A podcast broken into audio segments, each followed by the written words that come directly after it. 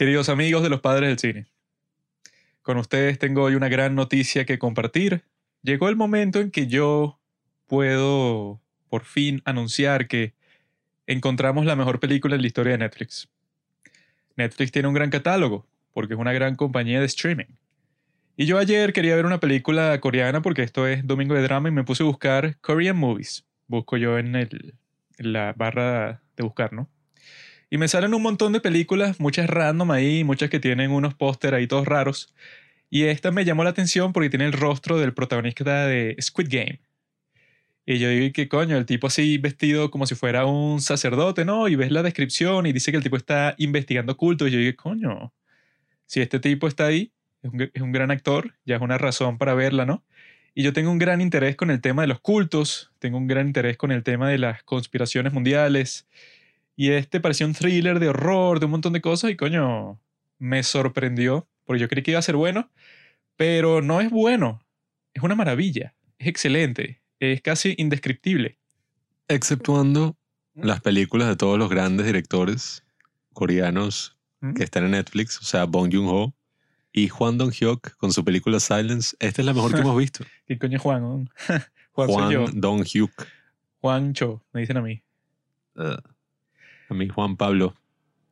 No, pero esta yo creo que ajá, no hay razón para discriminar así, que no, están las de tal y tal. O sea, esta entra en el, en el gran, eh, ¿cómo es que se dice? Donde vi- vivían los dioses, ah, ya, el Olimpo. Olimpo. Entra en el gran Olimpo de las películas coreanas, que eso es decir, coño, muchísimo. Y les voy a dar una pequeña sinopsis, queridos amigos, para que la tengan en mente, qué es lo que sucede, ¿no? Esta, pel- esta película comienza de una forma genial. Ya, pero ya dijiste el título. La gente vio el título en el, en el maldito título. Es que el título... yo, o sea, pero no hay ninguna diferencia Eso es entre, el, irrelevante, eso es irrelevante. entre el, título en el coreano título en y coreano en es español. zapaja. En español, bueno, en español no, en inglés no sé por qué le quitan la A a la y entonces zapaja. Pero en coreano, si tú lo lees así, es zapaja. Ah, o sea, no Significa una es- cuestión así budista y tal, y eso no es relevante. Y el título ya está en el título. La sinopsis, ¿verdad? De esta película consiste en que comienza con el plano, ¿verdad? De un cabrón, de un cabrero, o sea, este Juanqui. este tipo, ¿no? Con los cuernos, esta cabra negra demoníaca. Que a mí en una clase me dijeron que la cabra, o sea, el cabrón, ¿verdad? Representaba en la época medieval así como que el, el anticristo, ¿no? Satanás, el diablo. Porque esa cabra, ¿verdad? No hace más que comer, dormir y tener relaciones sexuales, no hace más nada.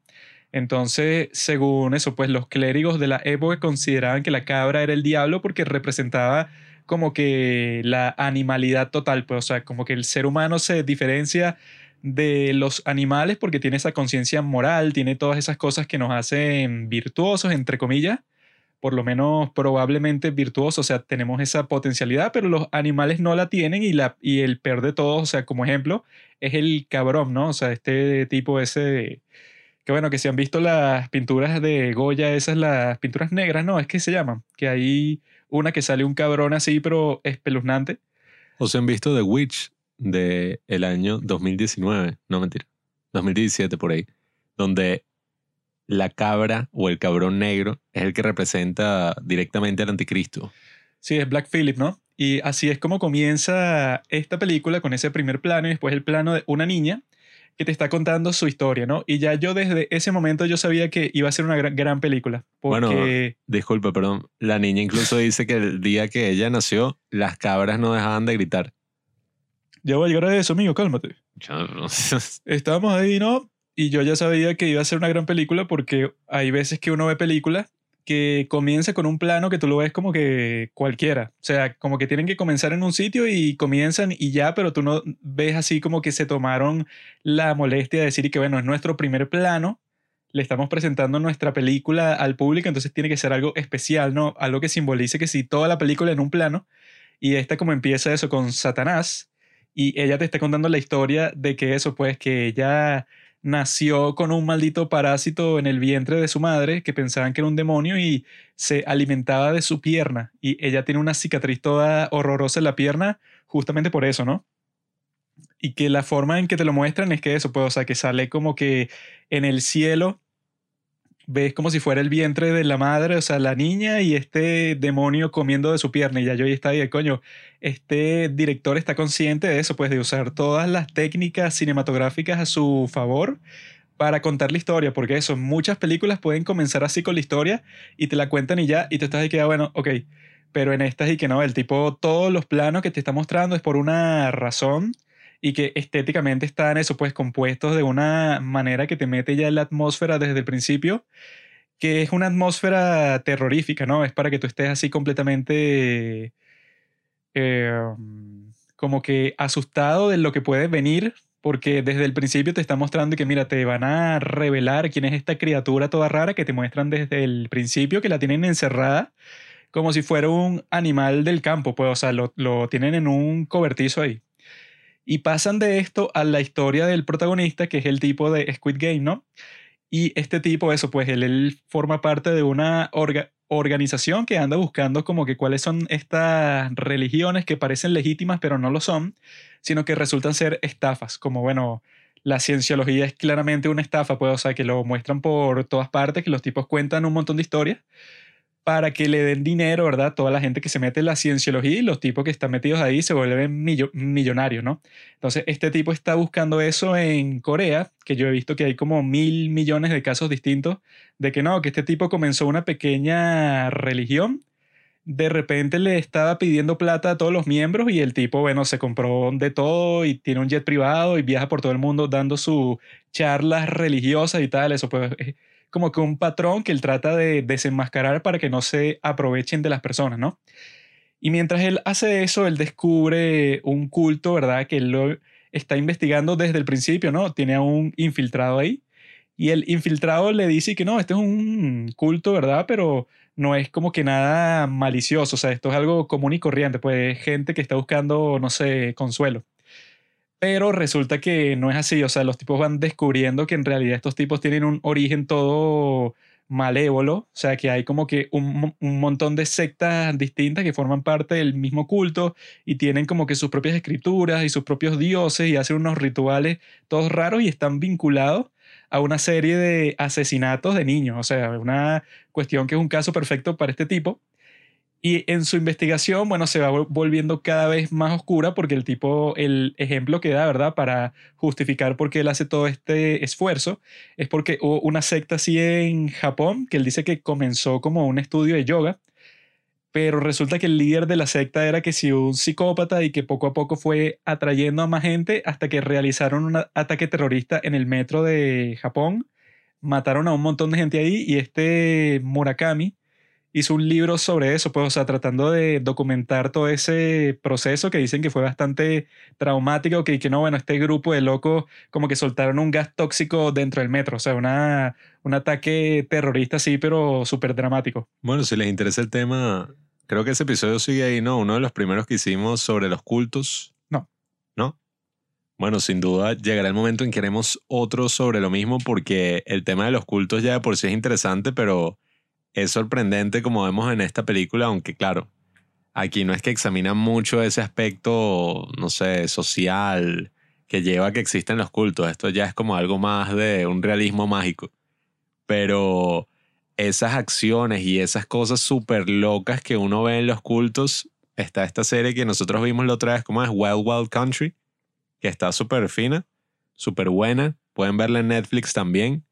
Y está, bueno, uno de los casos más famosos de algo de ese estilo, que fue lo que ocurrió con Jim Jones, que bueno, hay un video de Dross al respecto, si les interesa ese tema de los cultos, y bueno, esta película agarra ese tema y es sorprendente como lo lleva así, sí, como una especie de, no sé si la palabra es realismo mágico, pero es como una película, termina siendo una película de fantasía. Todo eso existe, maldito.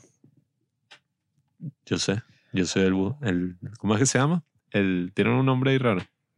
Yo soy un tipo de mente abierta. Yo veo el mundo, yo veo el mundo y yo digo que no, todo eso tiene que existir. Yo vi un tipo, eso, hay un cura, ¿no? Que tiene un libro que él hizo sobre las supuestas muertes de estos tipos que son como que los yogis, los, los chamanes estos de India, pero que son unos tipos que los considera todo el mundo casi como unos tipos mágicos, pues unos líderes religiosos, pero que todo el mundo piensa que tienen poderes sobrenaturales. Maitreya. Y él hizo un libro, ¿no? Que cuando ellos mueren, los reportes que dan es que en ese sitio en donde mueren hay como que un arco iris. O sea, pero como que se crea sobre el sitio en donde ellos murieron. Y al morir, no es que queda su cuerpo ahí, o sea, su cadáver, sino es que los tipos como que se iluminan y desaparecen. Entonces el tipo hizo un libro documentando eso, porque él piensa eso, pues, o sea, de lo que recolectó, que esos son casos reales que sí Mm. sucede, pues. Y es un cura, pues, es un cura de la religión católica que se puso a hacer esa investigación budista, o sea, que él, si lo ves desde un punto de vista cínico, él tendría como que un incentivo para decir y que no, en realidad todos esos mitos que dicen del Buda es falso porque el verdadero Dios es Cristo y tal, pero el tipo no, pues el tipo concluye que sí es verdad. Ay, como, bueno. Coño, ahí no hay cómo, hermano. Eso- cuando dicen, cuando uno ve cosas de ese estilo es y que, ay, como, es como lo de los aliens, y que bueno, como eso no cambia para siempre todo, que, bueno, si un tipo se muere, se desvanece con la luz de un arcoíris. Porque alcanzar la iluminación no está al alcance de cualquiera. Entonces, eso como está en los montes ahí, no sé, de los Himalayas, entonces la gente no está como que, ah, yo puedo hacerlo, sino que eso es. Son unos poderes que están eh, limitados, o sea, no son para todo el mundo. Pero volviendo a la película, Creo- nosotros.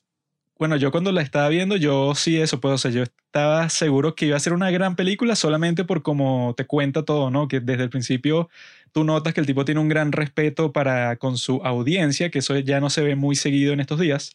Porque en estos días, claro, uno siempre está buscando eso, estos artistas, pues, o sea, que hacen las películas, quieren que todo se entienda, ¿no? O sea, pero al querer que todo se entienda claramente por el público, toda su historia, como que lo subestiman un poco y te muestran y que una explicación súper explícita para que tú digas y que, ah, mira, aquí está, pues, o sea, te muestro toda mi historia, pero sin ningún misterio, yo no espero paciencia de ti, no espero que estés investigando qué es lo que está pasando, así que son que si todas las películas de terror siempre tratan de ser lo más explícito posible, o sea, ponte que llega un cura y que, Pablo, la historia de este espíritu, bueno, hace mil años un tipo vivía en esta casa y tal y tal, o sea, te lo explican de una así con un discurso, que es la forma menos cinematográfica de mostrar algo, así con un discurso, o sea, es algo muy teatral. Rompen esa frase del muestra, no cuentes. Sí, o sea, prefieren decírtelo para que a nadie se le escape. Sin embargo, en esta película después, primero te muestran la historia de la niña con su gemela malvada. Después te muestran al pastor este que está buscando eso, pues las religiones corruptas del mundo.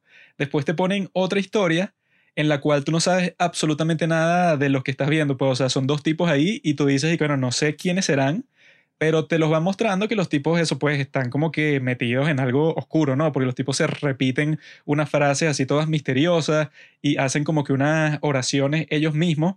Luego tú ves que ese tipo se convierte en un sospechoso de un asesinato todo raro, de como que asfaltaron a una persona dentro del túnel. O sea, a un niño dentro del, del túnel y lo encuentran, ¿no? Y lo vinculan con un tipo que se llama Kim Chol Chin. Y bueno, resulta que ese tipo era este, ¿no? Este que lo están buscando, ¿no? Y eso pues, o sea, que lo vieron salir de la escena del crimen. El rubio, ¿no? No, el otro. Mm. Entonces, ese después tú ves que se suicida, pero tú en ese momento tú no sabes qué carajo está pasando porque te meten un poco en la perspectiva de los investigadores, pero es eso, el tipo que te cuenta la historia no está pensando y que, claro, este es un bobo y él no puede resistir 10, 10 minutos de incertidumbre. O sea, yo le tengo que decir todo de una para que él no se sienta confundido cuando eso, pues, o sea, si es una historia de detectives, una historia así, o sea, de un misterio, es bueno que tú te sientas confundido porque así te sientes como los personajes. Entonces, esta película te mantiene en ese estado de confusión. Tú ves cómo este tipo se suicida mientras dice una oración que uno no conoce y que le estás diciendo al mismo tiempo que su otro amigo, que es todavía más misterioso, y que el tipo antes de suicidarse vio como que unos fantasmas. Pues, o sea, tú estás todo confuso. Pero es eso, pues es bueno, porque yo he visto otras películas de misterio que tratan de mantenerte siempre como que te lanzan algo para que no exista tanta incertidumbre. Pero en el caso de esta, los tipos es y que no, bueno, vamos a darle como que el beneficio de la duda a la audiencia, que los tipos se sientan eh, desconsolados, pues, o sea, que no sepan qué está pasando.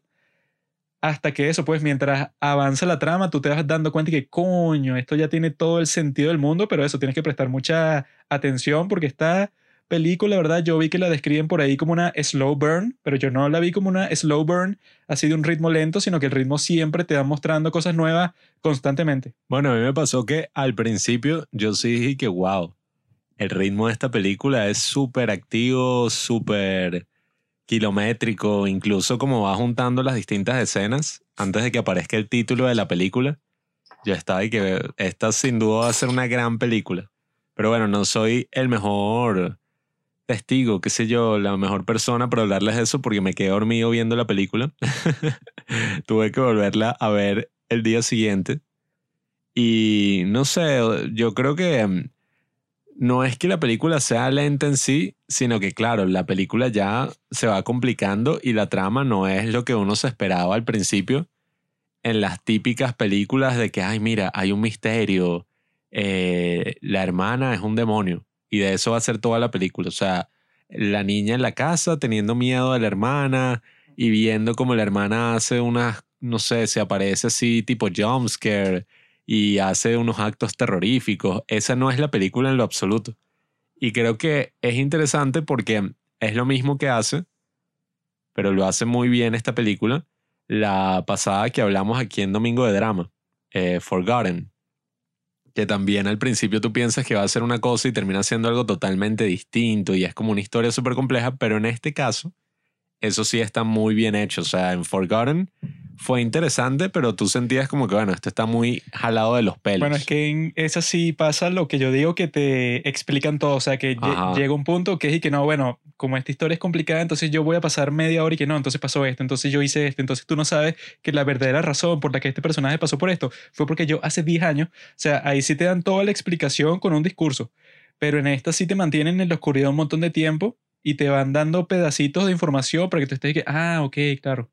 Sí, aquí es como te da muchísima más confianza como audiencia, que eso es algo buenísimo, eso es algo que hay gente que le aterra demasiado, porque bueno, incluso hay películas que yo he visto que no es hasta el final y ni siquiera. Hay algunas que yo he visto de David Lynch y otros autores. Yo me acuerdo una vez que hablé de una en el podcast, eh, en los lunes cuando hice mis recomendaciones, de una película que vi de este autor que se llama Krzysztof Kieslowski. No he visto mucho de él, pero el punto es que vi esa película que es como, ¿cómo es que se llama? Eh, ajá, La doble vida de Veronique. Que yo siempre quería ver esa película y cuando la vi y se acabó, yo no tenía ni la más mínima idea de lo que acaba de ver y estaba como que, ¿qué? O sea, ¿qué carajo? Y después en internet la gente resaltaba como eso. Confusion of the highest order prácticamente. Yo estaba así totalmente perdido, no sabía qué había visto, pero lo que más resaltaba a la gente con el pasar de los años, porque esa película es de los 90 y la gente ahorita la tiene como una película de culto, es que, oye, una película que te ofrece un misterio que va tan allá que cuando se acaba tú estás pensando al respecto y la película va como creciendo con el tiempo dentro de ti. A la larga, esas son como las grandes películas. Porque, oye, ¿de qué sirve una película que te lo dé todo eh, en la first, ¿cómo se dice? Pues, o sea, la primera vez que lo ves. Porque eso es justamente lo que también tienen de bueno las películas, frente a todo. Yo creo que todos los otros artes, bueno, las pinturas, pero las películas son como tan instantáneas y no significan un compromiso de tiempo tan grande a menos que vayas a ver Tango, que son siete horas, que tú la puedes volver a ver. horas y horas viendo la misma pintura. Yo me siento en el museo y eso, no veo en ningún otro sitio, sino las pinceladas, yo detallo. No, mira, esta fue hecha en un ángulo de 137 grados. Yo todo eso lo analizo en mi cabeza. O sea, bueno, es que si te pones a ver, uno podría decir, claro, un libro, yo lo releo y descubro cosas y tal. Pero yo personalmente no sé qué libros he leído más de una vez a menos que sean libros muy cortos, pues, o libros de información, pero... La Biblia, claro. o sea, sobre todo con las películas, como dice este Charlie Kaufman, eh, tienen como que esa cualidad de que se pueden ver muchísimas veces y cada vez conseguir algo nuevo. Esta película creo que una vez que ya la viste y ya sabes qué esperar, es sería muy productivo volverla a ver y tener esa experiencia. conoce esa experiencia porque ya la vio dos veces. Bueno, a la larga sí me sirvió porque al principio uno, al no saber absolutamente nada de lo que es el budismo, eh, o sea, y que, y que Maritrea y estos cultos de no sé qué. Yo sí sabía en culto. Yo estaba ahí que, nada, yo soy católico. Quiero una vaina de Jesucristo. Pero ya una vez que como que le agarras el ritmo a la película Todo y eso todo, es lo mismo, hermano. Buda, Jesucristo, todo eso son de la misma familia. Y los linajes que han dejado esa familia son los políticos del día de hoy, pues. Por eso es que la, la política está tan idealizada, pues la gente idealiza a los líderes el día de hoy porque ellos son descendientes de Cristo, de Buda, de, ¿cómo se llama el marico del Islam? Dalai Lama. No, tonto. El del, eh, ¿Cómo se llama? Mahoma, no sé. Desgra- eh, Mahoma. Muhammad. No, eh, no, es que Budan. Alá, Alá. Alá Akbar. Todo eso son parte de la misma familia. Siddhartha Gautama es el nombre de Buda, pues. Mal- Mala mía. So- Uy, coño. Buda ni siquiera se dice Buda, Buda es Budae, que viene de la raíz. no, bueno, pero No, sí, eso sí es tiene la un- clase de conversaciones que la gente tiene mientras le da vuelta el porro, sí. ahora hoy vi un, una- un breve inciso sobre eso. Vi un stand-up ahí de Dave Chappelle que bicho y que, no, yo ya no voy a fumar más marihuana. Y todos que, ¡uh! Aplauden y que no me dejaron terminar y que no voy a fumar más marihuana con gente negra. Porque que cuando yo fumo así con mis hermanos y tal, lo que hacen es hablar de sus problemas, de que la vida es difícil y tal. En cambio que si cuando fumo con gente blanca, lo que hacen es hablar de las otras veces que ellos fumaron marihuana. Y que, ay, no, yo la otra vez que fumé me puse así, así, así. Ah, y que y I had two shots of Jägermeister, Ajá. a beer. Y a a, joint. contabilizar todo Eh, lo que han claro. tomado. Pero bueno, Te explico, Tontín. Tú que claramente tienes unas carencias psicológicas y culturales, mm, pero yo las lleno porque soy un genio, ¿no? Eh, en esta película, ¿verdad? lléname este. ahí nosotros vemos cuál es el poder real de la religión, ¿no? Ahí cuando te muestran que ese fue un gran plot twist para mí, ¿no? Que te dicen y que no, bueno, es que estos muchachos, ¿verdad? Que ya conociste, estos, estos policías y los investigadores están viendo y que, ah, mira, estos mataron por alguna razón a un montón de niños. Y todos los niños son del mismo sitio. Y tienen la misma edad y todos nacieron en el mismo año. Y que, coño. O sea, encontraron un patrón, pero no se explicaban ni que, bueno, porque estos enfermos, estos cuatro niños, adoptados por un super maestro budista que se refieren a él y que no, bueno, este tipo se convirtió, o sea, llegó al budismo y que la budicidad, Es la reencarnación de Buda. sí, o sea, y este tipo adoptó a cuatro muchachos, ¿verdad? De un reformatorio, a cuatro que habían matado a sus padres, o sea, a su padre, no a sus dos padres, sino a su padre mas- eh, masculino. Los adoptaron, ¿verdad? Y entonces como que este tipo creó unas, unas escrituras, ¿verdad? Que eran como la Biblia de esos cultos budistas. Y bueno, ahí es que toda una historia así simbólica sobre el, el Buda, que es la luz del mundo, contra la serpiente, que es la oscuridad del mundo, y dice como que todas las profecías que van a pasar. Y entonces los tipos cuando descubren eso en uno de los sitios de la sede después del culto, empiezan a leerlo, investigarlo para ver qué es lo que significa en realidad y se van dando cuenta que en la historia el Buda tiene como que a cuatro semidioses y el Buda los manda, ¿verdad?, a que asesinen a todas las serpientes porque son los que lo pueden dañar a él. O sea, son los que posiblemente lo pueden matar. Entonces tratan de eso, pues de eliminarlos a todos y entonces hacen la comparación con esa historia toda bizarra. Con eso, pues, o sea, con lo que hizo el rey Herodes en la Biblia, cuando el tipo dice que, ah, mire, Navidad, ¿no? Y la gente piensa que la, la Navidad es un día muy feliz, pero yo no entiendo por qué dicen que es muy feliz si para que Jesús eso existiera. En la Biblia te muestran que el rey Herodes, eso pues, y que como recibió esa profecía de que alguien iba a amenazar su poder, él y que maten a todos los niños, eso, que vivan aquí, que tengan menos de dos años. Y los mataron a todos, pues eso, pues el día de los inocentes que matan a todos los bebés. Entonces, básicamente lo mismo aquí, o sea, que el Buda ese sería como el rey Herodes en esta historia, que el tipo manda a estos cuatro tipos y que, bueno, maten a todas las niñas que hayan nacido en 1999, porque la profecía que a mí me dieron es que 100 años después de que tú hayas nacido, o sea, que tú naciste en 1899, en 1999 van a nacer alguien que te puede retar. O sea, tú eres el tipo, eso, como que más iluminado del mundo, inmortal, eres un gran profeta y tal pero al mismo tiempo eso pues, o sea, va a nacer como que una bestia en el mismo pueblo en donde tú naciste. Entonces tienes que estar pendiente. El tipo para evitar eso mata, eh, manda a estos tipos a matar a todas las niñas que nacieron en 1999 Y la forma en que te muestran eso, pues, o sea, no te lo dicen como lo estoy diciendo yo, sino que te muestran que esas creo que fueron mis escenas preferidas, ¿no? Que está este tipo, es el, el del pelo rubio, está en una habitación que está pintada totalmente con imágenes que refieren a esa profecía que el tipo escribió, ¿no? Y entonces tú ves como cuando el tipo se va a dormir, ves que en el techo hay como que unos monstruos, pues, o sea, que son unos niños así, pero como si estuvieran llenos de tierra, pero son monstruosos, pues, o sea, están así como que escalando por las paredes y le gruñen al tipo. Luego él, ¿verdad? En otro día que está durmiendo, el tipo ve para arriba y están como que un montón de cadáveres colgados, pero también de niños, ¿no? Y luego el tipo otro día que está durmiendo, eso pues, o sea, que son como que una historia que te, que te cuentan solo con esas escenas con este tipo, ¿no? Y cuando están ahí, ¿verdad? Está como que su madre cantándole una canción. Y esa canción resulta que va a ser el, el theme, ¿verdad? De toda la película. Pues, o sea, la canción que distintas variaciones, ¿verdad? Las compusieron para el soundtrack de la canción que le canta la madre al asesino de niños este, que es y que...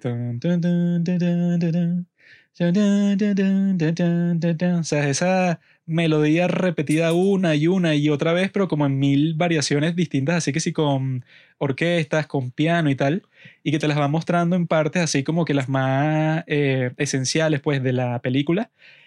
Y luego cuando el tipo entra a matar a la que al fin y al cabo era como que esta gran criatura, pues esta serpiente, esa criatura, ¿verdad? Que es que si lo más eh, horripilante así, o sea, como que lo más perturbador que yo he visto en el cine, es esa niña, pues así como que totalmente calva, que le canta esa canción con la voz de su madre, su madre que está muerta, ¿no? Y entonces el tipo cuando escucha eso se queda como que petrificado porque está ahí que, bueno, está como que la tentación diabólica más grande del mundo, que el tipo claramente está traumado, pues, o sea, que él cuando se despierta, ¿verdad? Es con la voz de su madre, pero su madre está como que relacionada con todos sus crímenes y le canta esta canción, ¿verdad? Y esta maldita niña demoníaca se la canta a él con la voz de su madre. Y el tipo eso que la iba a matar, que tenía una cinta en las manos, te muestran un plano en donde el tipo eso que tenía las manos preparadas con la cinta para ahorcarla, como que pierde la voluntad de hacerlo lentamente cuando escucha la canción. Y la niña le revela a él que no, que la verdadera serpiente es tu maestro. Y entonces ella, o sea que esa creo que fue la mejor revelación que yo he visto en toda la historia en cuanto a películas de terror. Eso de que tú has estado viendo a esta niña desde el principio, pero como una criatura, eso, pues horrible, pues asquerosa, toda sucia. Tipo eh, la de Mulholland fea, Drive, así, poderosa. La vagabunda que parece Mulholland Drive como toda mugrosa. Así, pero también con poderes y que han matado a gente. O sea, es un monstruo que lo tienen ahí encerrado, pero tú dices que, bueno, está justificado tenerlo encerrado por las cosas que tú ves que hace, pues, que eh, como que le salen unas serpientes del cuerpo, pues, o sea, es un monstruo total. Cuando el tipo entra a matarla a ella, porque ya es como que la última chica que le falta, ella está como que en una estética totalmente distinta, pues, o sea, incluso cuando te la muestran antes, no solo está sucia, sino también está peluda. O sea, parece como que un animal así, pero salvaje. Y de repente empieza como a arrancarse todo el pelo de los brazos Sí, y el y cuerpo. está como que cavando algo en su celda, ¿verdad? Y ese es el encendedor que le da al tipo para que mate a la serpiente. Pero que eso, pues ella cuando tú la ves es como que una impresión eh, que yo nunca había visto en ninguna otra película, así que, que tiene ese sentido de terror porque tú te la imaginas, ¿no? O sea, tu expectativa es que cuando el tipo entre, la muchachita esa va a estar que en una esquina gruñendo y que fuera de aquí, así, pero como una maldita diabla, ¿no? Pero cuando él entra es todo lo contrario, pues es como que esta imagen de serenidad, porque ella tiene una pose así, e- eso pues, o sea, como de meditación, y le canta esta canción al tipo y está completamente limpia, pues así pulcra, como si fuera una santa. Entonces es como que ahí como que mi cerebro se desconectó un poco, que yo estaba ahí que qué carajo está pasando, porque yo me imaginaba algo completamente distinto y después te muestran que, y que bueno, la revelación es que este tipo ajá, creó toda esa, esa profecía eh, a través de esos actos chamánicos y los ritos y tal, como que se le reveló esa, esa verdad y él mismo que la escribió, eso como la, el Apocalipsis de Juan el Evangelista en la Biblia, es como que su visión, pero no se dio cuenta que su visión, ¿verdad?, era contra él mismo, pues, o sea, que él es el verdadero peligro del mundo. Y la forma en que lo revelan, pues, o sea, que te muestran que él en verdad tenía este discípulo de él que era un viejo así, para que la gente pensara que él era el Buda, pero el Buda en realidad era el mismo actor de Old Boy, ese que hace del villano y tal. Esa parte... No, no me he dado cuenta que era el mismo actor. Sí, es el mismo actor, pero esa parte me encantó, ¿no? Y como le muestra al mismo tipo, eso, que mata al elefante y le dispara a él, y después el otro es el que lo mata, y que eso todo estaba escrito por el mismo tipo, pues, o sea, él profetizó su propia muerte y no se dio cuenta, o sea, es una cosa increíble, pero que yo creo que eso, desde el principio hacen ese buen trabajo de que tú cuando llegan todos esos momentos clave, tú estás consciente de lo que está pasando, pero eso porque le prestaste atención como que a las transiciones visuales, pues a las cosas que te está mostrando, esa forma de revelarte la información con los planos, cuando el tipo le ve la mano al tipo ese que está en la cama conectado con todos estos aparatos médicos y se da cuenta que no tiene seis dedos, ahí es que tú ves que, bueno, ese no es el tipo, sino en realidad es el otro. O sea, todas esas cosas que las películas de terror convencionales siempre son los más explícitos del mundo porque quieren que toda la audiencia lo entienda, así seas un niño de 10 años. En cambio, aquí es una película, eso, pues, o sea, que yo creo que tiene toda esa parte de eh, tanto misterio como terror, y que lo que yo no entiendo, ¿verdad? Es como películas así como Hereditary, como Midsommar, como la misma The Witch, cuando salen, bueno, es, un gran escándalo, están en todas partes, están en YouTube, eh, como que las consideran para los Oscars, hacen todo tipo de videoensayos detallando eso, pues que casi que cada escena y haciendo todo tipo de análisis y están en podcast y este Ari Aster se vuelve como que la gran estrella y que no, este es el gran cineasta de terror de nuestros tiempos y tal, cuando a mí esas películas, ¿verdad? The Witch, eh, Midsommar, Hereditary y tal, o sea, me parece una porquería comparada Ajá. con esta, pues. The o sea, Witch es yo, buena. yo comparo esas tres películas con esta y yo digo, pues, o sea, la cantidad de contenido que han creado de esas tres películas solo porque son gringas y tienen pues esa publicidad, pues ese marketing que les hace A24 y eso, me parece totalmente desproporcionado cuando tú buscas cualquier cosa sobre esta película y encuentras como tres reseñas en YouTube que cada una tiene como mil visualizaciones, no encuentras ningún podcast, no encuentras ninguna entrevista con el director ni nada, que tiene otras películas que como que también son de religión y tal. Pero eso, por eso que yo creo que ese estándar así de que no, ¿quiénes van para los Oscars? ¿Quiénes hacen tal cosa? Eh, ¿Cuáles son como que el buzz que tienen de los premios? Pues, o sea, las expectativas de las mejores películas del año no toman en cuenta películas como esta, pues, o sea, que son así un poco más oscuras, es porque no vienen de los Estados Unidos ni de Europa, cuando esta yo creo que en todo sentido, pues en las actuaciones, en el aspecto técnico, en la, cinematografía, en el soundtrack, todo eso supera muchísimo eso, pues en calidad, en todo, en toda métrica que tú tengas eso, pues para decir si una película es buena o mala, yo creo que esta supera eso, pues a, no sé, que sí, El Conjuro, que esas buenas lle- lle- llegan a todas partes, to- todo el mundo las conoce, to- todo el mundo las ha visto, pero que esas, bueno, tienen que ser un montón de jumpscares y ya, o sea, no tienen co- como que ninguna forma inteligente cinematográfica de expresarte su historia. Estoy de acuerdo, menos The Witch, porque ajá, eso sí me parece súper cool, pero O es sea, que... yo no digo que son terribles de por sí, pero eso, pues, o sea, tú buscas The Witch, que sí en YouTube, y te vas a encontrar como 30 videos y que esta película en realidad es tan buena. Si analizas esta escena y tal, así, con mil entrevistas y tal, pero en esta no hay nada. Entonces, Bueno, o es sea, que- es como que un poco desproporcionado. Estas películas suelen ser infravaloradas en general. Las películas como de terror infravaloradas por el público que considera el cine como algo así súper ay, prestigioso y tal. La gente así como artsy del cine, que el cine de terror lo tiene medio así relegado, por así decirlo, menos la, ay, este que hizo Kubrick, El Resplandor, esta otra, pero en sí ven esas como que... ah. Eh, pero en este caso yo creo que la razón principal por la que eso es así más allá de que obviamente las películas coreanas suelen ser muy infravaloradas, ahorita es que están teniendo más relevancia todo el tema de Parasite, de Squid Game, pero como ya hablamos de Lee Chan-dong, por ejemplo, Ah, bueno, que ese sí no lo conoce nadie. es que sí, uno de los mejores directores de cine que están vivos en la actualidad, sí, o sea, y no tiene casi reconocimiento, en verdad. No, y que es uno de los si tú quieres ver sus películas, ¿verdad? Las tienes que buscar en los torrents.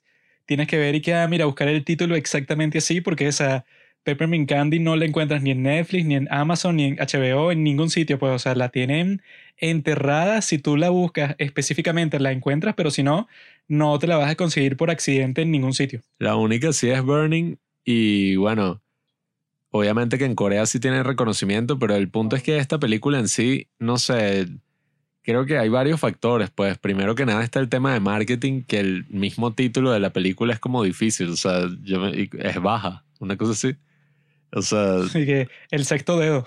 sí, o sea, No sé, o sea, que yo vi el título y yo no me esperaba mucho de la película en sí, porque yo dije, bueno, será una de las películas raras que saca Netflix, que es sobre cualquier cuestión y se encontraron a este actor de Squid Game que ya era súper famoso y tal, y que, ah, bueno, No, y que yo también vi mucha gente que, bueno, no mucha gente, porque en verdad no tiene tantas reseñas, pero las reseñas que pude encontrar al respecto la criticaban diciendo como que, claro, esta película que es como un rip-off, o sea, que se roba cosas no de películas como Seven, eh, como tal, como... Y que esta película es básicamente como Seven combinado con no sé qué cuál película de terror y con no sé qué, qué vaina así de historia, pues, o sea, que si de vainas, no sé, cristianas. Yo pensé que esta película es mucho mejor de algo por lo menos como Zodiac. Algo así, porque eso, pues yo creo que te reta mucho más, ¿no? Y que cinematográficamente, ¿verdad? Tú ves alguna película así de David Fincher, ¿no? Y tú dices que, bueno, ese es como que el tipo estándar de Hollywood y que, bueno, es el grandísimo director, pues, o sea, hizo de Social Network, que es una obra maestra, ¿no? Sin embargo, eso sigue teniendo ese estilo de, de Hollywood que es como que más efectivo, o sea, es más como que cuál es la economía de planos que yo puedo tener para contarte mi historia, o sea, eso pues ahorrar en el enfoque que yo tengo para no grabar cualquier cosa, sino efectivamente y concretamente mostrarte exactamente qué es lo que yo quiero que tú veas, ¿no? Pero en esta, ¿verdad? Yo siento pues como que ese estilo coreano así, ¿no? O sea, que cada plano se siente que fue con conciencia, pues, o sea, que fue totalmente, ¿cómo se dice? Eh, mm, voluntario. Sea, que no fue que vamos a grabar esta escena, eso, de la forma que sea, porque vamos a ver cómo es que le comunicamos más directamente a las personas el significado de esta conversación. No, sino que los tipos están buscando eso, pues, y que bueno, yo en esta situación cinematográficamente, ¿cuál es la forma eso como que más valiosa que yo le puedo mostrar a las personas? Esto, pero eso eh, totalmente visual, o sea, no preocuparte tanto por el contenido del diálogo, sino que tú empiezas eso, pues, o sea, con esa iniciativa visual, o sea, algo que lo vemos mucho eso con Park Chan-wook, que es el tipo de eso, que la cinematografía, todo lo que tú estás viendo, tú sientes eso que nosotros criticamos de la de Munich Edge of War, que en esa los cortes son como que, ah, bueno, o sea, no sé, para llamar la atención de las personas, corta, corta, corta, haz nuevos planos, pero que no importe cada plano, pues es más como que la combinación entre, entre todos ellos.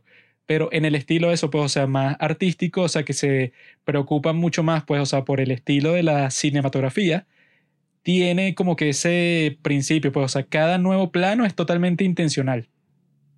Sí, en este caso yo viéndola una segunda vez, eh, que bueno, tampoco es que la estaba literalmente viendo una segunda vez, sino estaba como viéndola conscientemente, pues fuera de mi estado de sueño. Sí me di cuenta de esas tomas que se hacían haciendo referencia a la cruz, que el tipo tiene colgada así en su carro. Eh, sí, es sin duda una de esas que tiene una cinematografía perfecta, pues que tú dices y que bueno, técnicamente es un encanto de ver. Y la gente precisamente la criticaba y que, claro, muy pretenciosa, muy... El tipo se la da de Bong Joon-ho. Y un drama así, pero bueno, no entiendo, pues también a veces es como cosas raras, pues hay veces que la película no resuena con la persona que lo está viendo y ya se pone a decir como unas cosas ahí todas locas. Bueno, algo bueno que yo vi es que si tú te metes en el tráiler por, por YouTube, todos los comentarios son de puros tipos, coño, ilustres, puros genios, que dicen que esta película es buenísima. No entiendo cómo no todo el mundo ha visto esta película. Es que sí, de lo mejor que he visto en Netflix, todas las escenas, el thriller, el suspenso, el miedo. Yo, ¿qué coño? O sea, pero todos los comentarios de YouTube de ese tráiler, que eran como, no sé, 500, o sea, yo, yo vi como 50 y todos eran y que buenísima, esta película es genial. Yo lloré cuando la vi, o sea, no sé, o sea, un, un montón de personas que yo estaba de coño puros genios aquí en YouTube, pues, porque en lo demás que vi, que sin uno que otro blog que tú encuentras que si una reseña de esta, es y que muy confusa, muy larga. Sí, unas críticas ahí todas, porque creo que tiene como 6, 6 punto algo en IMDb. Pero no sé, yo creo que es una de esas películas infravaloradas que puedes conseguir en Netflix. Que eso es una sorpresa porque nosotros tuvimos una época en la que básicamente veíamos el catálogo de Netflix y escogíamos la película que se veía como más mala, pero al mismo tiempo divertida por lo mala que era. Sí, como que Vimos una Bueno. brasileña. Sí, y que esta se ve súper estúpida, esta es la que hay que ver. Pero en este caso, uno de verdad se sorprende porque son películas que tienen un gran nivel. Es como en el mismo caso de Silence. Yo tuve una sensación similar. Silence me gustó más como película, pues creo que sí. Eh, oye, yo ahí estaba casi que todo súper conmovido. Why are you gay?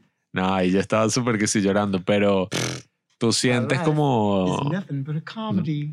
Tú sientes tú. la Estás diferencia... desquiciado. No, no. Tú sientes la diferencia entre una película que no te inspira absolutamente nada, que no tiene como una visión detrás, una película que se siente vacía y una película que, oye, desde que tú la empiezas a ver, ya dices y que, ah, bueno, claro, aquí hubo todo un equipo que le preocupaba muchísimo sobre qué era la película, fue como muy bien pensada y los actores están ahí dando casi que lo máximo, pues lo Es máximo de que si nosotros vemos el cine como el arte que es, ¿no? Así de, de masas, pues el arte industrial, no tendría sentido que pasara algo como esto que nos pasó.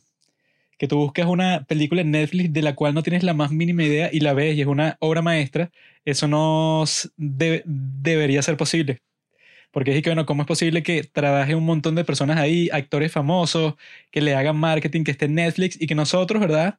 que estamos metidos así buscando todo tipo de películas coreanas, no sepamos de la existencia en lo absoluto de esta. Pues, o sea, ¿cómo es posible cuando la película es tan genial, pues, y que desde el principio te muestra que yo creo que el tono que lo puedes comparar así como que más directamente es el tono de Anticristo. O sea, No, yo cuando lo estaba viendo, yo estaba pensando en Anticristo, porque los tipos juegan mucho con la naturaleza, o sea que la naturaleza es como que se deforma cuando entra en contacto con esta fuerza maligna, o sea que es lo, lo que, lo que pasa en Anticristo, que cuando viajan, pues, o sea, para esta cabaña, todo el viaje y todo lo que pasa ahí es como que, bueno, aquí hay una fuerza maligna, ¿verdad? Que cuando la proyectas a la naturaleza, como que ves las partes más feas, pues, o sea, ves como que unas cosas todas grotescas porque aquí hay como que una presencia maligna. Yo creo que pasa lo mismo en esta, que es que eso, desde el, desde el principio te muestran y que no, una, una vaca que se muere y unos perros que se ladran así, pero en pánico. Y como que los animales, todos los, los que están cerca del sitio en donde tienen a esta muchacha demoníaca, todos entran en pánico. Y cuando nació, las cabras estaban gritando todo el día. O sea, es como que ese elemento de que cuando eso hay una maldad en un sitio. Ay, tengo gases como que la perciben, pues, o sea, los animales principalmente como que son sensibles a un plano así de la realidad que están como que, "Mm, aquí hay como que una vibración fea. Bueno, yo me di cuenta del tema de la atmósfera en el caso de que no recuerdo ahorita particularmente qué escena era, pero era una en la que estaba pasando algo súper dramático y estaba lloviendo, así súper fuerte. Y yo recuerdo ver algo de hace un tiempo que hablaba del cine de Akira Kurosawa, que tampoco es que he visto muchísimas películas de él, pero decía que uno de los elementos que más utilizaba es ese de que, oye, está pasando algo dramático y entonces está lloviendo afuera. O eso lo utilizaban muchos maestros también, uno que se llama Yasuhiro Ozu, que hasta el día de hoy no he visto ninguna de sus películas, pero dicen que es como este gran maestro del cine japonés. Y dicen que es ese tema de utilizar el ambiente así para mostrar un poco más del mundo interno de los personajes en el momento. Y eso es buenísimo porque, claro, es como si fuera un personaje más, el ambiente.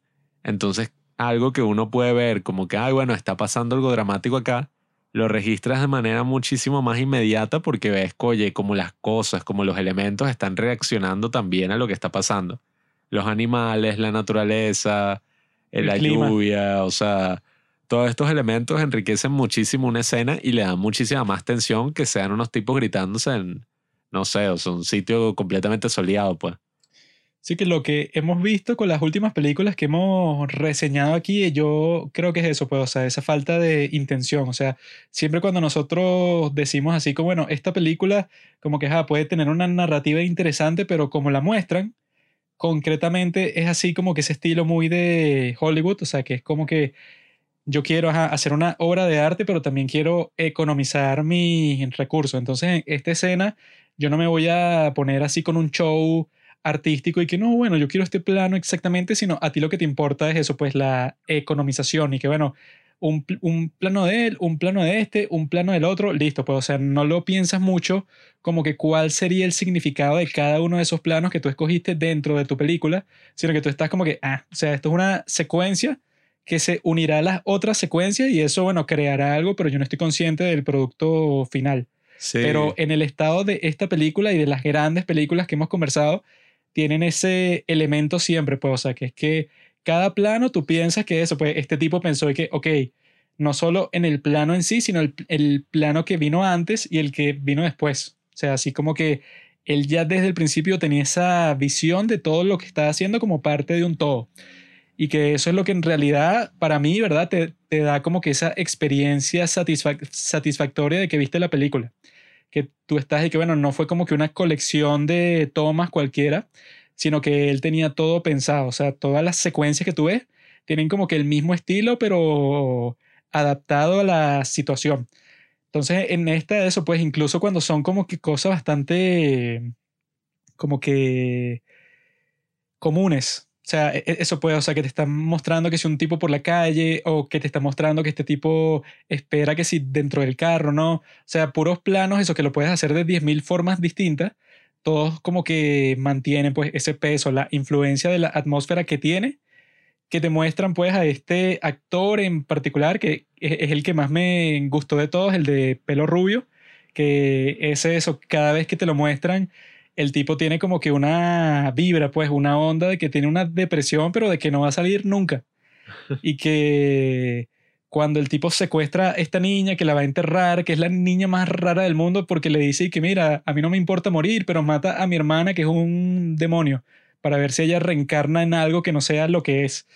Y que ella la dejan viva y después la encuentran y tal, pero toda esa escena con este tipo que durante todo ese tiempo él está rezando y que le dice como que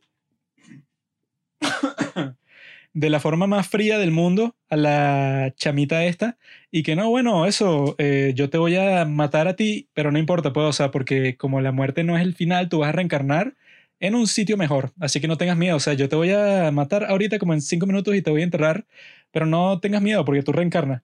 Y la muchacha es que, ah, ok, o sea, ella, no sé, es como que un personaje tan, también todo extraño y que eso, pues, o sea, la presentación que tuvo este tipo de pelo rubio, pues, o sea, con esa casa, o sea, con ese grupo familiar, fue que el tipo entró a la, a la casa para matar a una de las niñas y empiezan a chocarse los pajaritos por la ventana, rompiendo los cristales y quedan todos ensangrentados en el piso. Y fue porque eso, porque el poder de la demonio, eso, o sea, fue como que un recurso que ella usó para que el tipo no matara a su hermana, para crear un caos, ¿no? O sea, con estos pájaros. Pero eso, pues, o sea, usan como que todos esos elementos de la naturaleza para crear esa atmósfera súper cruel, pues, o sea, que tú ves al pájaro ahí en el piso muriéndose todo ensangrentado, cuando se chocó eso voluntariamente contra el vidrio todos esos elementos combinados, ¿no? Dentro de todo lo que estamos viendo y con esa cinematografía, yo creo que es lo que le dan, pues, o sea, como que su característica principal. Y que yo la comparo con esa, pues, o sea, si no han visto Anticristo, yo le digo que si les gustaron esta, si les gustó esta película, que la vean, porque Anticristo, eso, pues, usa yo creo que la misma atmósfera y los mismos recursos para mostrarte y que, bueno, la naturaleza pues es como que una cuestión súper cruel, pues, o sea, tú ves las muertes y los nacimientos y todo te parece súper grotesco y en el caso de que existe esa presencia demoníaca como que todo eso se enfatiza más. Pero esa es del Bueno, pero 2009, o sea, que es como que... que- la original y esta creo que es del 2000 que 2019. 19. Ah, bueno, Tiene- 10 10 años después. Pero bueno, tienen que proceder con caución, con cautela, porque dudo mucho que alguien vea Anticristo y que, ah, sí, y que, no sé, hay que dar una trigger warning, porque esa película es muy veces más fuerte que esta. O sea, las escenas así con los animales y tal. Bueno, pero si es muy yo nauseabunda. creo que si tú ves esta y te gusta, o sea, no te sientes así como que súper perturbado con esta película, tú ves Anticristo y no creo que te va a parecer algo así tan... O sea, Bueno. si te asustaste mucho con esta película, así que, que quedaste súper perturbado, que no creo que sea el caso de la mayoría de las personas, y ves Anticristo, sí te puede parecer que, ay, ¿qué es esto? Pero si te encantó esta película y te encantaron pues todos esos elementos crueles y profundos así de la maldad, creo que si ves Anticristo te va, te va a gustar mucho también. Yo igual es eso, pues es una película que hace las cosas con intención. Quizás no llega hasta un nivel así, qué sé yo, esotérico y habla de todas estas grandes preguntas sobre la religión, sobre la fe. O sea, no es como una de esas películas, en verdad. No diría que es una película así que verdaderamente llega un punto de, wow, o sea, a mí me iluminó muchísimo sobre lo que significa tener fe en el mundo. Creo que no es, un, no es ese tipo de película, pero al mismo tiempo sí es ese tipo de película que, bueno, es súper entretenida y no solamente que es súper entretenida, sino que, oye, eh, logra meterte en esa atmósfera y te plantea como que un segundo de duda en el que tú dices, y que, oye, ¿cómo sería si estas cosas fueran reales? Que eso me, me doy cuenta que pasa con las buenas películas de terror, que justamente eso pasó con una de las mejores películas de terror, que es El Exorcista, Ah. que yo después de ver El Exorcista, yo estaba de verdad preguntándome a mí mismo y que, oye, ¿cómo sería de verdad estar así poseído? O sea, que... Y yo me preguntaba, ¿será que eso ha pasado en la vida real? Y busqué en internet, o sea, yo estaba súper perturbado. Yo sí creo que cosas como estas que vemos en la película son reales. Yo no. Porque, son reales porque eso, pues, o sea, si tú te pones a pensar en toda la historia y todas las cosas que deben haber pasado en ciertos momentos o en ciertas situaciones críticas del mundo, de eso, pues, no sé. el mundo es tan grande, pues, o sea, si es para Asia, para África, sitios así recónditos comparados con el sitio en donde vivimos, yo creo que eso, pues, te puedes encontrar con todo tipo de cosas sobrenaturales. Como conversamos hace muchísimos capítulos, cuando estaba ese tonto de Robinson en este podcast, en donde yo conversé sobre este tipo, que no me estoy acordando del nombre ahorita, este tipo que es así como que un, un místico, un tipo así de que es, eh, ¿cómo se llama? Experto que si en el budismo y eso. Él decía que él conoció un tipo en India, un tipo que era como que este hombre súper respetado, que todo el mundo pensaba que era alguien mágico, y que el tipo le hablaba a él sobre pensamientos que él tuvo, o sea, cosas que no les dijo a nadie, y este ser místico supremo como que hacía referencia a ellos. Y eso como que lo perturbó a él bastante porque él estaba de quejado. O sea, yo ayer, por, por ejemplo, yo soñé que sí en mi madre y estaba pensando en, no sé, una vez que yo estaba en mi infancia y estaba en los brazos de mi madre y me dijo algo, pero muy específico que solo lo conozco yo.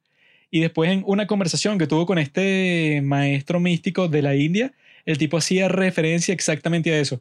Y él y que, ah, pero, o sea, ¿cómo carajo? Y que el tipo, ¿verdad? Que era así un, una especie de drogo, pues, o sea, un tipo que tomaba LSD to- todo el tiempo. él, y que en su viaje para India, él se llevó así, ¿verdad? Como que un poco de LSD, por si acaso.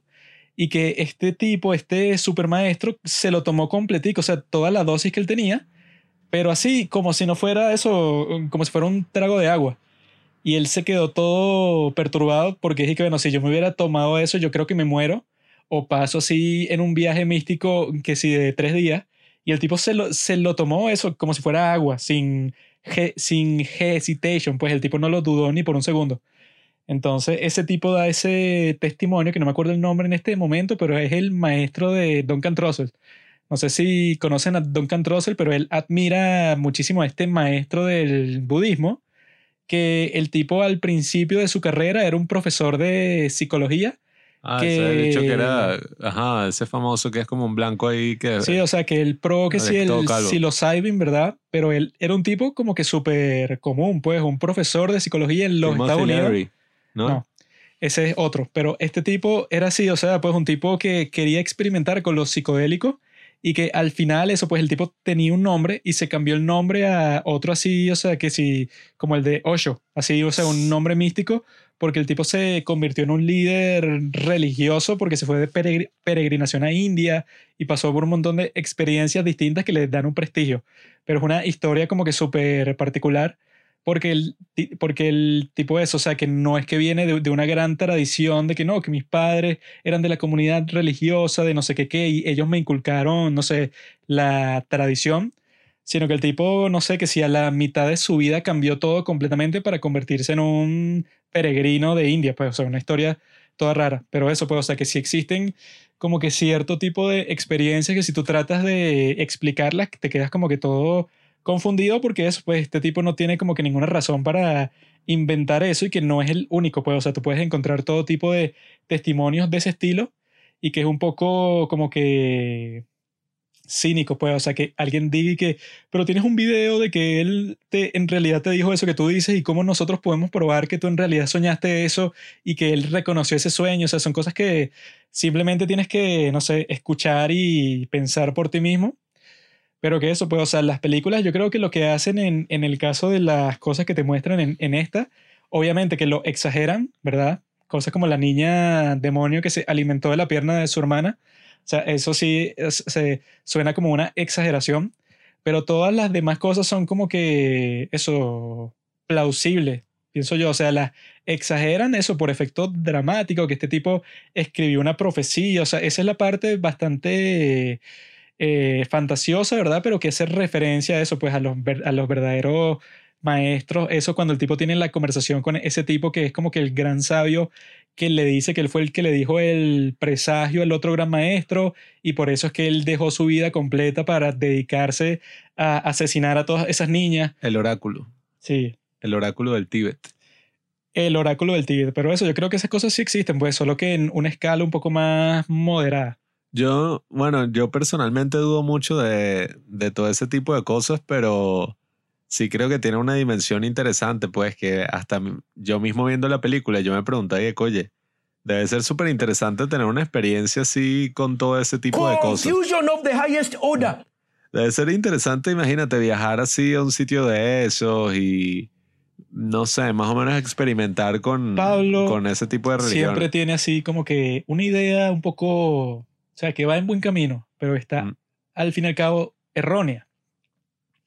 Te explico, Pablo. Los grandes sabios, este tipo, eso pues, el que estoy contando la historia, él pensaba como tú al principio. Él pensaba de que no, yo tengo que viajar a, no sé, a las selvas del Amazonas a encontrar el gran maestro. O tengo que viajar a la India para encontrar tal, ¿no? Pero él iba a hacer un viaje, eso pues, o sea, que si para una selva ahí en México para que le dieran, no sé, que la superdroga y tal. Y cuando llegó al aeropuerto de México, su amigo que lo estaba esperando ahí es que, mira, bro, no hay que hacer ningún viaje. Ya yo encontré lo que, nece- lo que necesitábamos y lo que encontró fueron los hongos que los tipos se metieron para tener un gran viaje psicodélico, sí, pero que les cambió la vida. No me acuerdo cuáles eran los hongos específicos, pero que eran como que unos bastante potentes que se encuentran en México. No sé cuáles serán. Los conocedores de eso me pueden decir. Puro drogadicto. Pero que el tipo lo que dijo fue que, ok, nosotros como que teníamos esa visión de que hay que hacer un viaje físico, pero en realidad no hay que hacer un viaje físico a ningún sitio, sino que hay que hacer un viaje espiritual. Un viaje metafísico.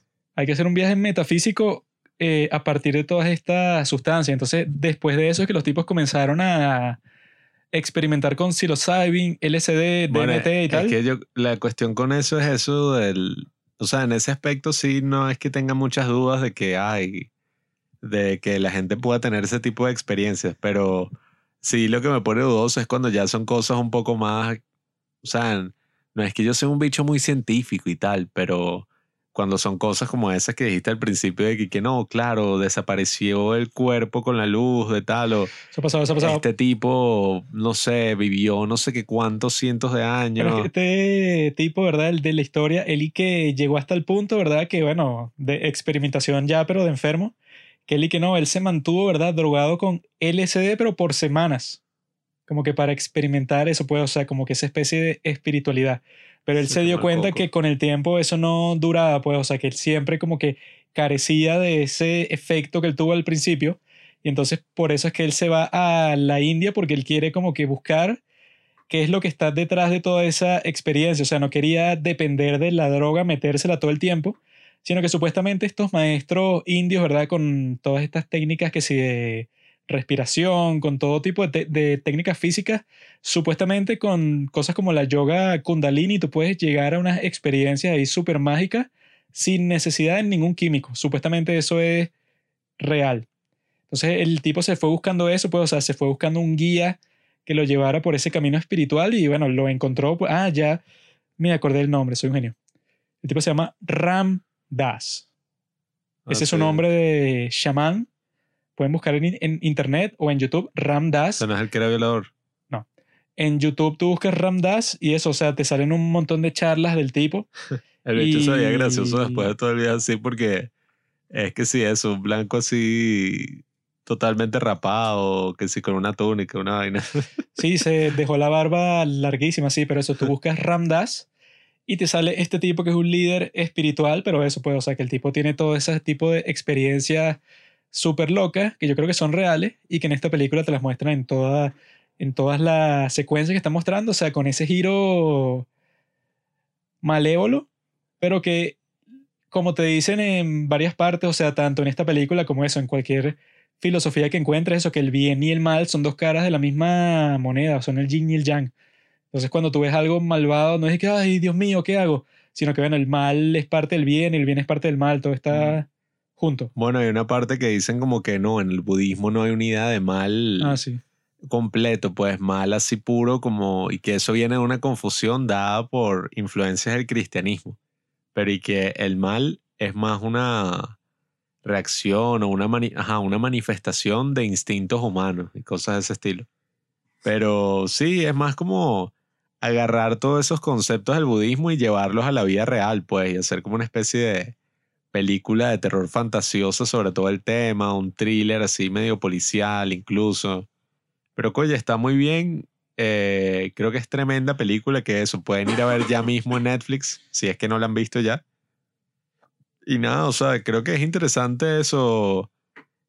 Cada vez que uno consigue una película así que va más allá de sus expectativas, eso es lo que le da valor al hecho de uno ver películas sin tener como, ¿sabes? Sin hacer lo que uno hace en esta era de la información, que es meterse en internet, Mm. ver si la película es buena, si está en alguna lista, si alguien la recomendó, sino bueno, es como esa sensación que seguramente es una sensación muy bonita de llegarse a un cine y ver lo que están pasando y dentro de esa, no sé, ceguera, pues que uno entra sin esperar absolutamente nada, queda sorprendido. Eso es uno de los mejores sentimientos que puedes tener al descubrir películas. Yo estaba conversando con una de nuestras seguidoras que vio esta película. Si llegaste hasta este punto del podcast, felicidades, persona. Así que amigos, ya saben, nosotros estamos muy felices de que esta película exista. Vamos a seguir buscando joyas como esta para ustedes, porque nosotros somos los padres del cine y nunca descansamos. Lo que hacemos es ver películas 24/7, compadre.